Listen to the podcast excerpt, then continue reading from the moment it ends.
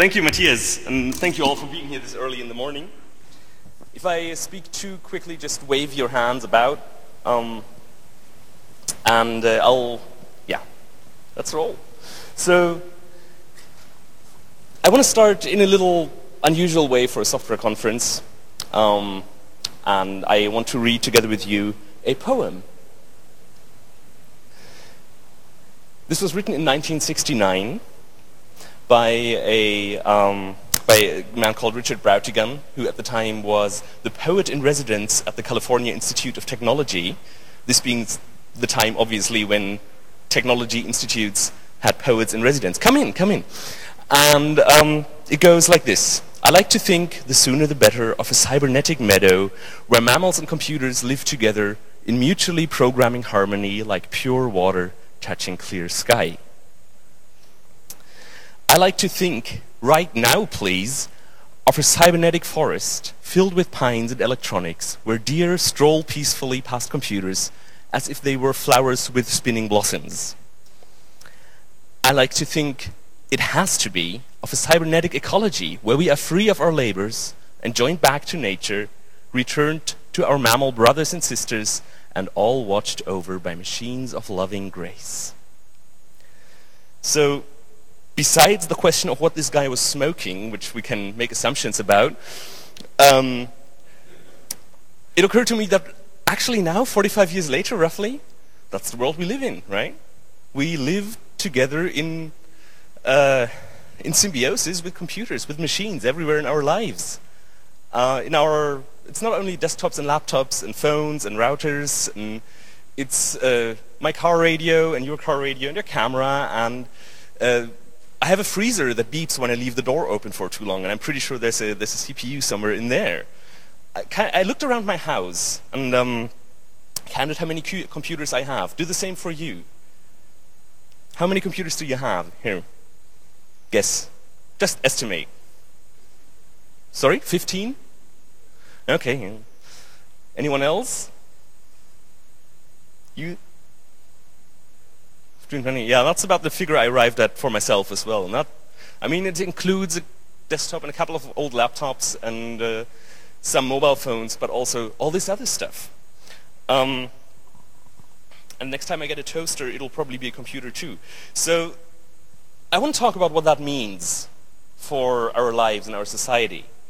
And I'll start by talking about the computers that we hold in our hands that are in front of us.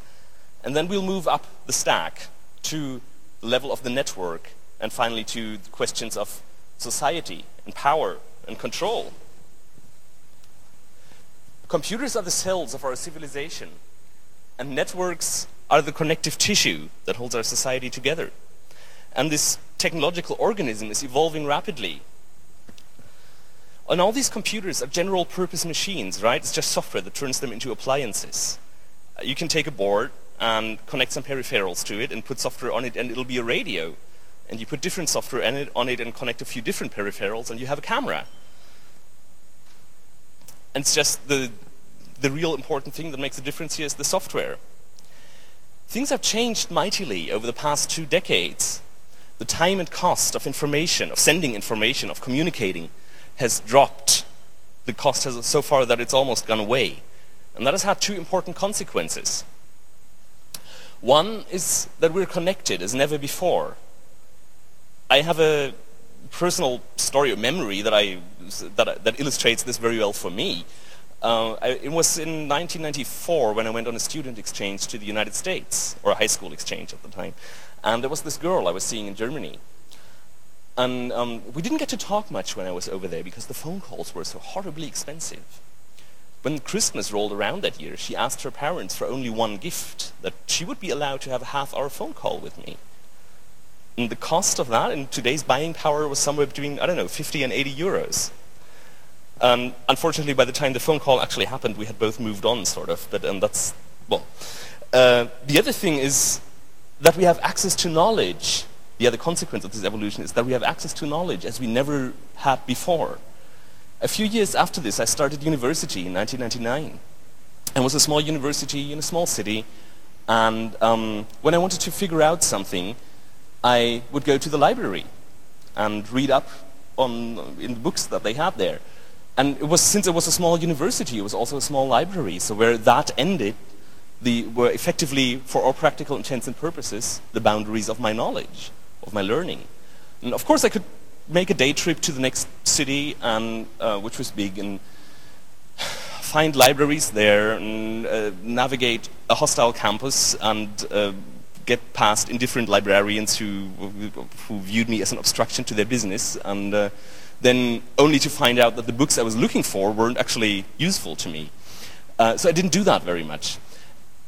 And it was all terribly difficult and complicated. But then a couple of years later, this thing called Wikipedia came, around, came around and uh, things haven't been quite the same since. So we've seen this evolutionary leap. And um, this was only possible because the building blocks are so simple, because we have general purpose computers and general purpose networks. And some of the things that have involved are uh, of merely novelty value, but others are much more important. But these building blocks, blocks these general purpose computers and the general purpose networks um, that are the basis of our progress, they're under threat. They're under threat because some people see advantages in restricting them and in controlling, controlling them and in using them to restrict and control us.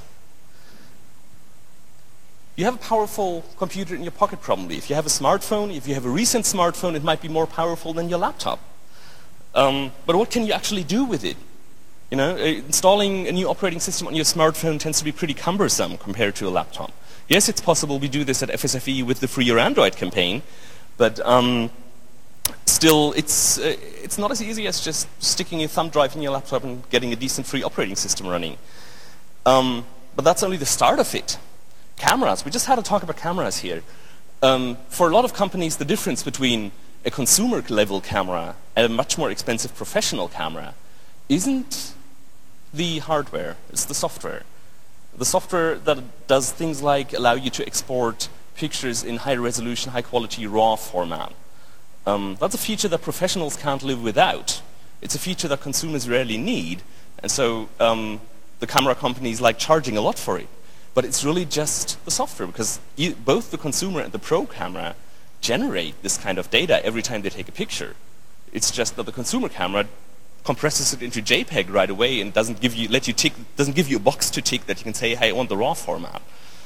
Um, so th this wasn't invented by the engineers. This was in the marketing department that someone said, hey, we need this feature. Otherwise, we're not going to make as much profit on cameras. It doesn't stop there, of course. There's this thing called DRM in HTML5. Who's, has anyone been following that a little over the past few months? Right. Um, and what it's about is HTML5, as you know, is pretty cool.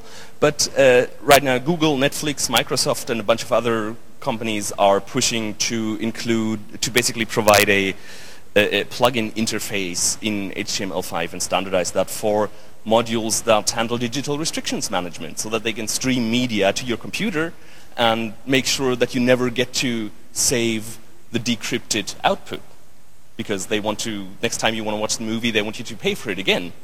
It's what Cory Doctorow calls the urinary tract infection business model, where information flows in very painful, expensive drops. Um, or the, the 3D printer thing. The 3D printer thing is interesting. Everyone's excited about 3D printing, uh, and rightly so. It's, it's very interesting, it's uh, hugely creative, it unleashes a lot of progress. And so a couple of weeks ago, someone used to print a gun again.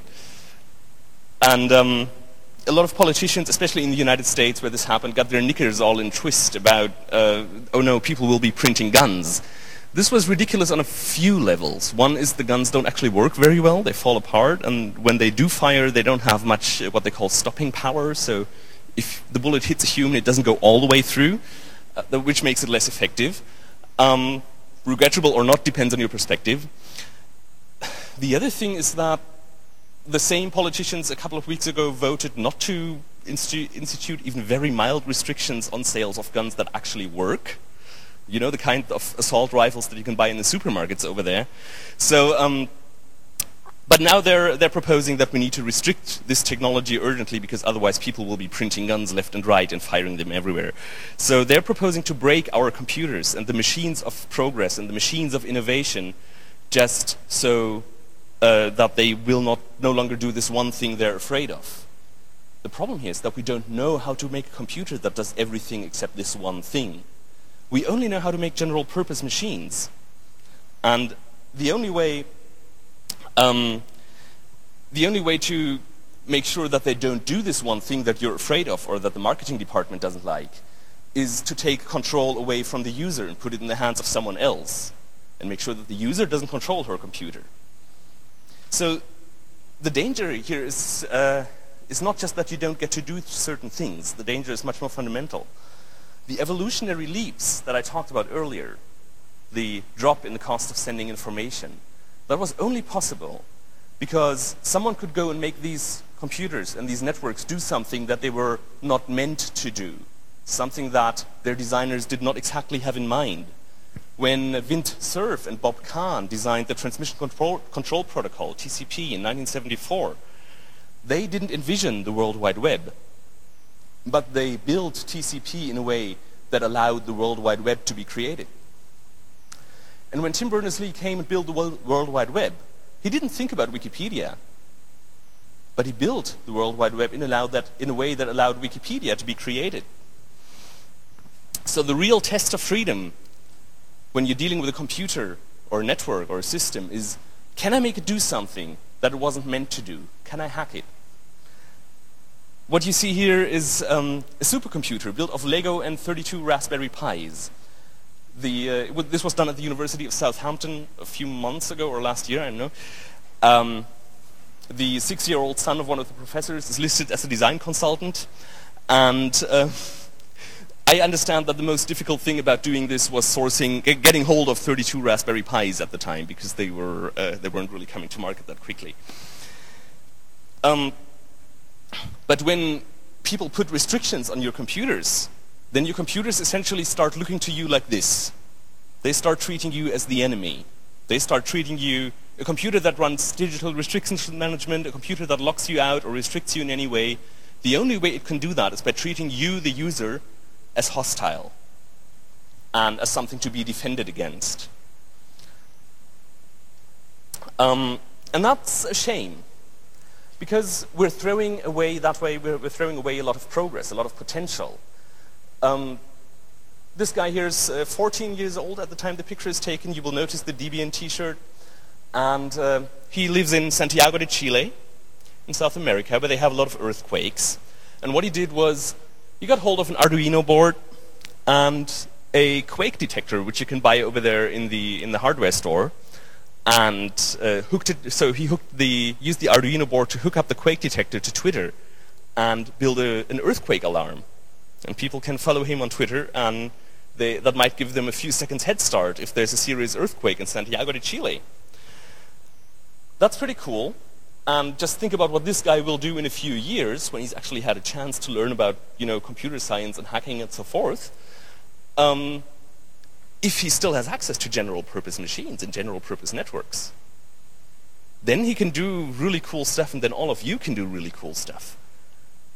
But if we don't have access to this kind of machines and networks, then we'll miss out on, I don't know what, the cure for cancer?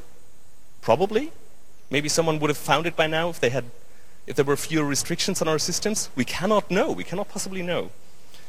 But what we do know is that we're wasting progress, and that's unaffordable, in a world where people die of hunger every day and of preventable diseases every day because nobody has seen it fit to invent a cure for them. It seemed to be expensive, to be too difficult. Um, so the pharmaceutical companies don't do it. Maybe there's a way to crowdsource it. Maybe there are too many restrictions on our devices already, so we, nobody's getting around to that. Um, and in a world where people die of hate and ignorance because they don't get enough information and don't talk to each other quite enough. So um, that is the potential that these machines hold, and that is what we're throwing away if we don't, if we allow ourselves to be prevented, to be restricted. Um, now, when we invent something, we need to put it into practice. Free software gives us the tools to do just that. Free software gives us tools that we can use, study, share, and improve. Tools that we can shape to fit the problem that we have. It also gives us a community where somebody has very likely already solved exactly that problem. And um, not only that, when we solve a, our problem, when our problem does turn out to be original, or we just didn't like the other solution, um, and we build our own, then we help someone else whom we might never meet to, uh, to, build, to build a better system. When you do something, when you write code that improves your privacy on your computer, and a, a dissident in Iran or in Burma or in China gets access to that code and gets a chance to improve it and adapt it to her own computer, then you might have saved a life or more. Free software also gives us a community. Uh, a, free software is also the most powerful learning environment about technology that we have. Um, when you start getting involved in free software, first you're a student. You learn from people around you. The culture is such that people usually don't mind teaching you. And you very soon find that you're becoming a teacher for others. And um, that way, we altogether we're helping a lot of people make a lot of progress. The important thing is that free software lets us master and control technology rather than controlling us or having the technology controlling us. If uh, anyone here saw Matthew Garrett's keynote yesterday, the UEFI thing? Mm-hmm. Right. So um, I'm just going to briefly run through it since not very, many people saw it. Who, who, knows what UEFI restricted boot, secure boot is? All right, so I don't need to run through it quite, quite as extensively. Um, so secure boot, restricted boot uh, re basically checks whether the operating system binary, binary that you're trying to boot in your computer is signed with an approved key. And the approving of the key is done essentially by in, through a chain that is essentially controlled by Microsoft. And Microsoft also makes the private, their private rules for who gets to stick a sticker on their hardware that says certified for Windows 8 or Windows Mobile or whatever, whatever it says on there. Um, but it's a sticker that, you, you that if you're a hardware device maker, you can ve sell very little hardware without. So you need to stick to their rules. And the rules say that for desktops and laptops, laptops for i86 architectures, um, you're allowed to let the user turn off restricted boot. If you're interested, I mean, they're all operating on really razor thin margins, so uh, having this additional option in the, in the UEFI, the successor to BIOS, might just not be attractive. But if you're on an ARM platform, uh, then you're not allowed to let the user turn it off. And of course, all the growth is in mobile devices, which typically run ARM chips or ARM type chips. Um, so we have more and more computers out there already now who, where people are being locked out with um, restrictions on a hardware level. And that's very concerning. Because again, the real test of freedom is whether you can take this device and install something on it that makes it do things that it wasn't meant to do, that it wasn't intended to do. Uh, digital restrictions management has the same approach, and many other ways of restricting you have the same approach. So that is the picture for individual devices that we hold in our hands. And it's admittedly a little bleak, but I'll get to the good part later. Now, um, this is what Secure Boot looks like, if you care to look that deeply in the settings. Now let's move to the network. Um, a lot of we've built many systems that don't have a central point of control uh, to that everybody needs to go through in order to communicate or use the system. For example, email or XMPP, Jabber, or the World Wide Web, right? All these systems basically look like this. You have the small dots are the clients and the big dots are the servers, and you connect to your email server, and your email server connects to another email server, and then I connect to my email server, and then you've written me an email, and I've received it, and that's good.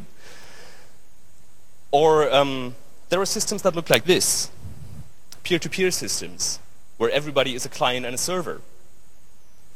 Now, we could only build all these systems, which are quite useful, email, World Wide Web, you know. Um, we could only build those because we had software that we could use, study, share, and improve, because we had open standards, and because we had general purpose computers and general purpose networks. But this general purpose nature of our computers and the general purpose nature, the neutral nature of our networks, they are not the natural state of things. So I shouldn't actually be saying nature here.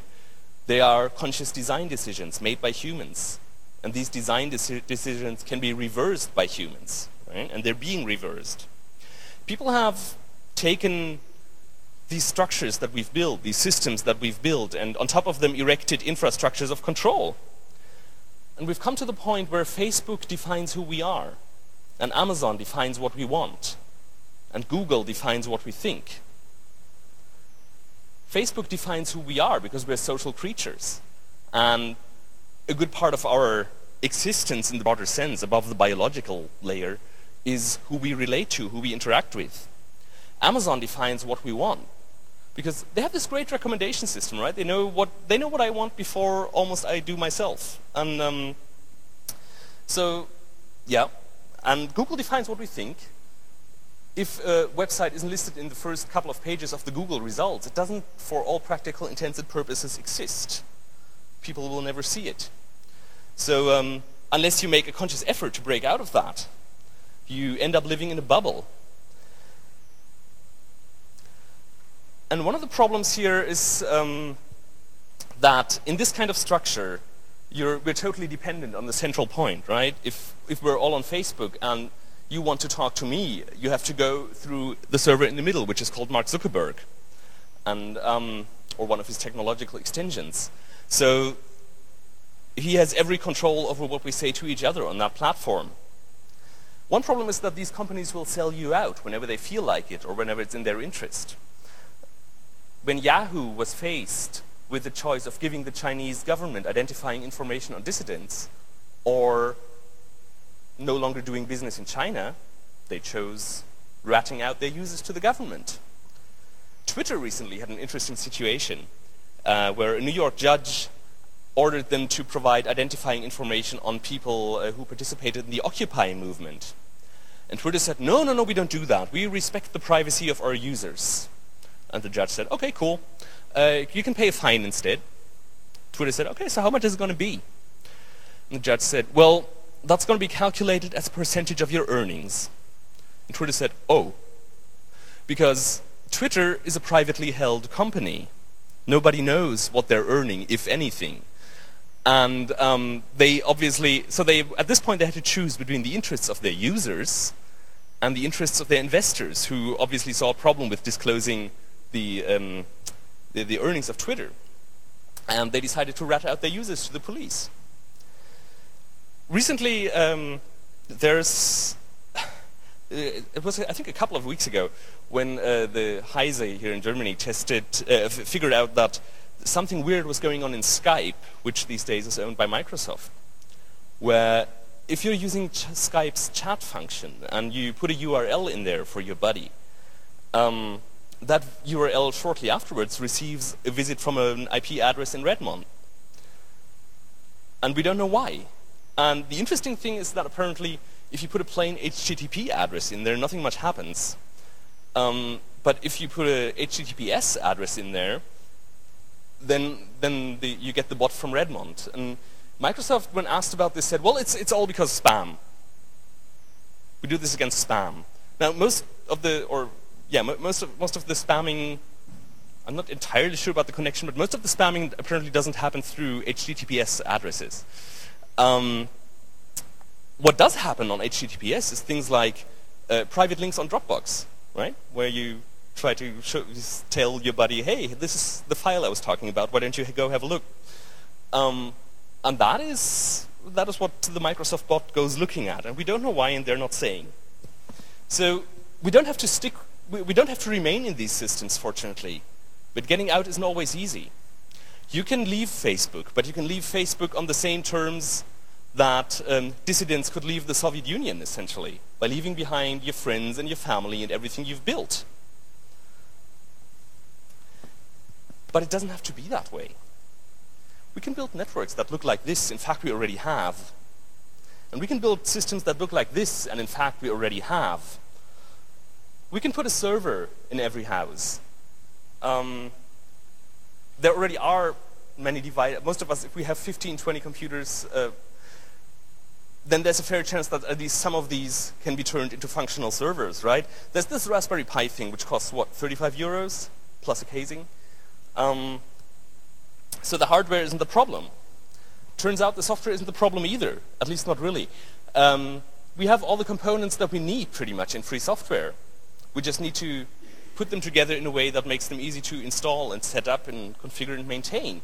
And that's what the Freedom Box project is doing. I think, yeah, there's a guilty party here, Jonas Smedegaard, and um, he can tell you more about Freedom Box at some other point or later afterwards. He hangs out at the Debian booth, I believe. Um, applause for Jonas. I think he's deserved it.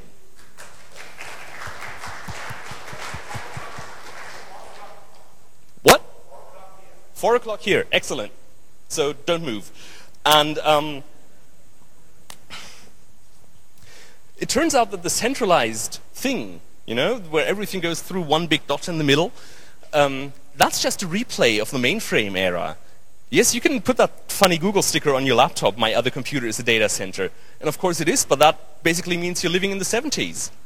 Um, you use your puny netbook as, some, as, a, as a terminal to log into a mainframe far away. Bruce Schneier, the security guy, has written about this kind of thing as a form of feudalism. You know, the, the arrangement in the Middle Ages where basically you're a farmer and you go to a lord and say, Lord, I want to become your vassal. And Lord says, okay, fine, here's a patch of land, you pay half of everything you earn, uh, you, you, grow on the land, you give that to me, and I'll, I will protect you from everything evil out there. So that's the kind of arrangement you enter into. And um, I guess we've come to a point where we can agree that feudalism isn't the most effective way to run a society. Now, I talked about all this for the first time, or pretty much the first time in public, at the Internet Governance Forum in 2010 in Lithuania. And next to me, um, in, in, the chair next to me, there was Vint Cerf, the TCP guy. And um, when I was done, the moderator turned to Vint and said, So Vint, what do you think about this? And Vint, he's a, he's a kindly elderly gentleman by now, and he works for Google these days as an internet evangelist. And he took a deep breath and said, We have to distinguish between visions and hallucinations. So, um, yeah. And things have developed since then. It's been almost three years. And what's happened uh, are things like Diaspora, or GNU Social, or Pump.io, which officially starts next month. And uh, what has happened are things like OwnCloud, file storage, like you know, cool Dropbox-like stuff that actually you actually control, or GNUnet, um, distributed file sharing on, based on free software and strong encryption.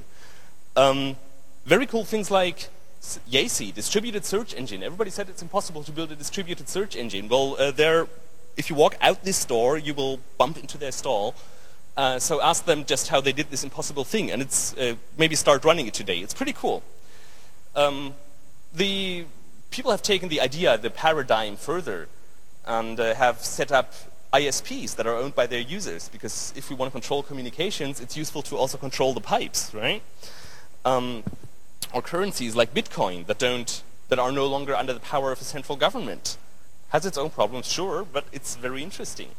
So, and as with everything in free software, some projects will thrive and others will fail, and there will be evolution, and that is just as it should be. But eventually, we'll be left with systems that are fully functional and stable and that we can use. William Gibson has it right when he says the future is already here. It's just unevenly distributed. We can start using these systems today, and many of us already do.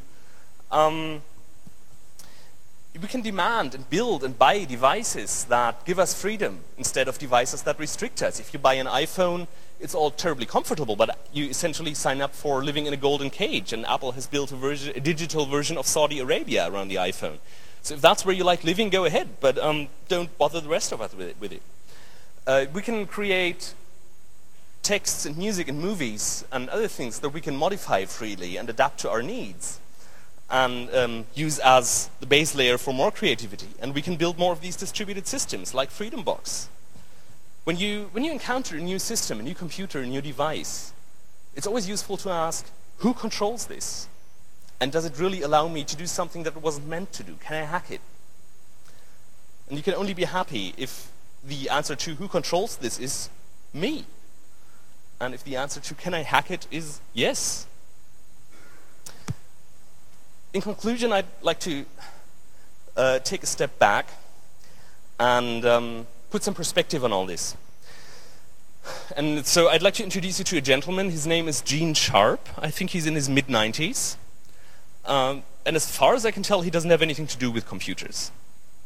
He's an academic and a writer, and he has written books uh, with titles like From Dictatorship to Democracy, where, and these books have served as um, manuals for nonviolent revolution.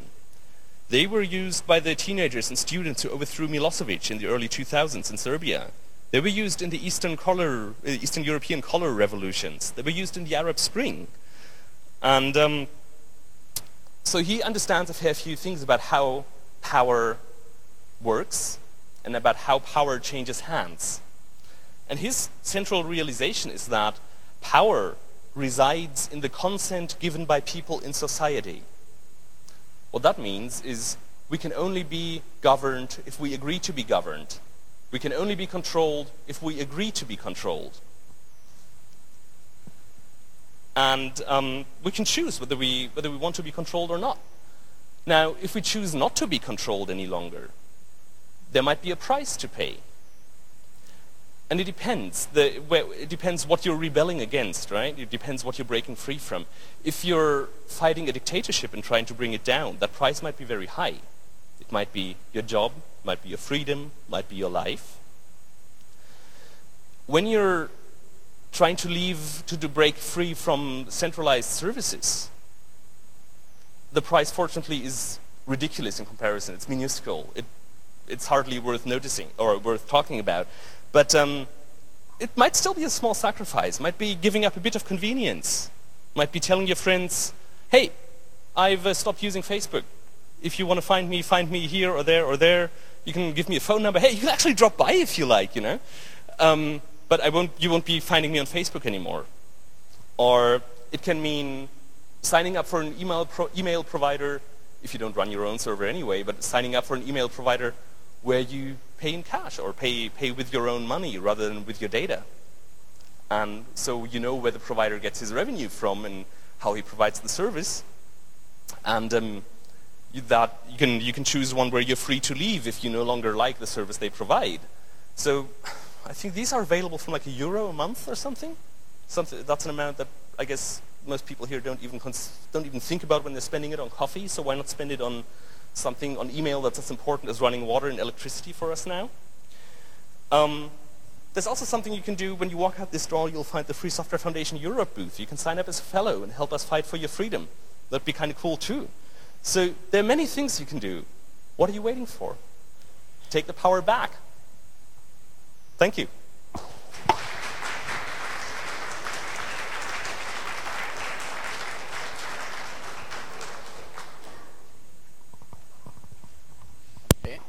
Thank you, Karsten. We now have uh, seven minutes still for questions. So if someone of you has any questions to Karsten, please raise your hands. Okay.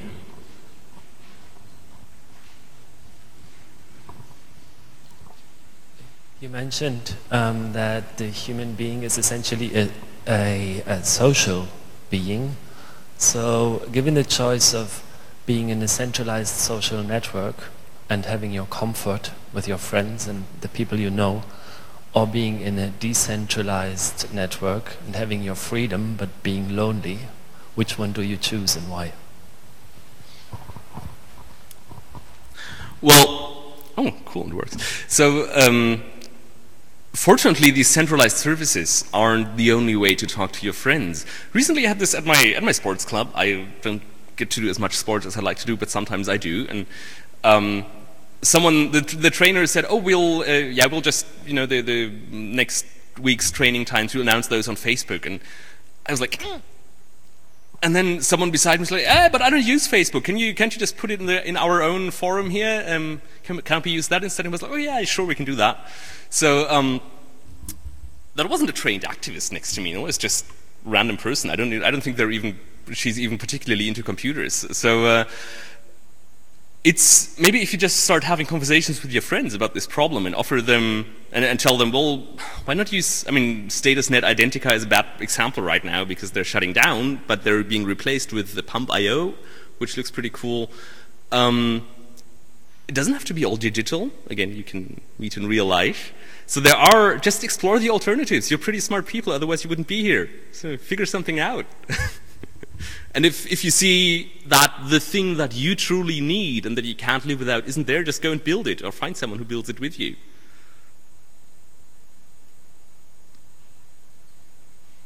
It's all within reach.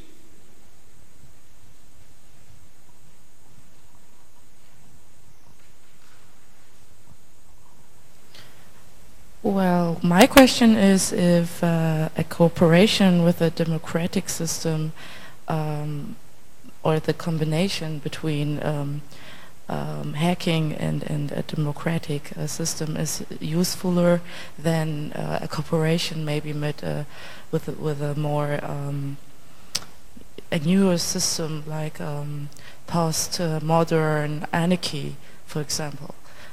What do you think uh, is um, more helpful? Because I think that uh, the democratic system is still um, putting uh, the policy in the center and trying uh, to lead us more than maybe alternative uh, systems. And how do you think can hacking support more more uh, alternative systems in our society?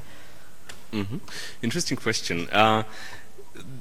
I guess democracy for the time being is the least bad way we've found to manage our, our affairs as a society. Um, so for the moment, I'm happy to stick with that, and I see a lot of potential. Um, however, what, a, lot, a lot of when we go out and build systems, then we can go and design those systems in a way that uh, they don't allocate power in a centralized fashion. And many of you, I guess, work in developing software. Who does? Ah, see. So, um, in your own work, when you, uh, you, you can ask yourself the question, or uh, either in this job or in your next one, you can ask yourself, this thing I'm building, uh, does that enable others to control people? Or does it enable people to control themselves and take charge of their own lives? And when uh, I'm not saying what, what answer you should or what, what you should do in response, but once you have that clarity, you know you'll know what side of the fence you're on, and uh, you'll you'll uh, know a lot of better which direction to take. I can't. I don't have the I don't have the solution for creating a wonderful paradise society, the kind that Richard Brautigan talked about in his poem. Um, but I know that we can do a lot of better, a lot better than we're currently doing today, and I know that when we when we start doing better, it'll be you people here who do it, who make it possible. Uh, in a way, I, I heard that you already answered this earlier on in your talk, actually, when you talked about how innovation happens when you allow something that was not designed for to happen. And in my mind, I apply the same things to political systems. And so if you don't lock in to, for instance, a democratic model, but you allow, like you see, say, say in the detail here, that if you allow the pieces that you are contributing to building, if you allow those pieces to be reusable in another structure than a specific larger model, like a democracy, then it could also be used for anarchy or for other kinds of political systems that may pop up and may be innovated in the future. We don't really know how well anarchism works because it has not been tested at large. It's a very exciting thing, but we can't really talk about it before we, know what it is. And, but, but allowing for it to happen is a good start. Mm. Well, uh, soft, software and the political system that we choose to build for ourselves, they're several layers apart, right? Um, there's a lot that needs to happen in between. So, uh, software, for example, Facebook as a centralized service, as a communications platform, um, the fact that everybody's there, even without, for, for dictatorships, even without, if they don't have access to the central server at Facebook, it still provides a tremendous amount of information about how people are connected, even if you're just logging in there from the level of a proficient user.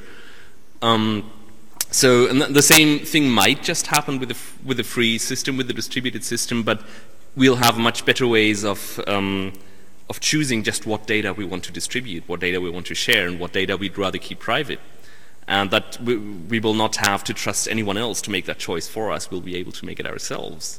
So these are the software and hardware that can be just building blocks for a society that want to, that we want to choose. But I hope that with things like free software, what we can learn from the free software movement is to organize wisely and choose wisely in how we set up our structures for ourselves. Okay, so thank you everybody. Thank you, Karsten.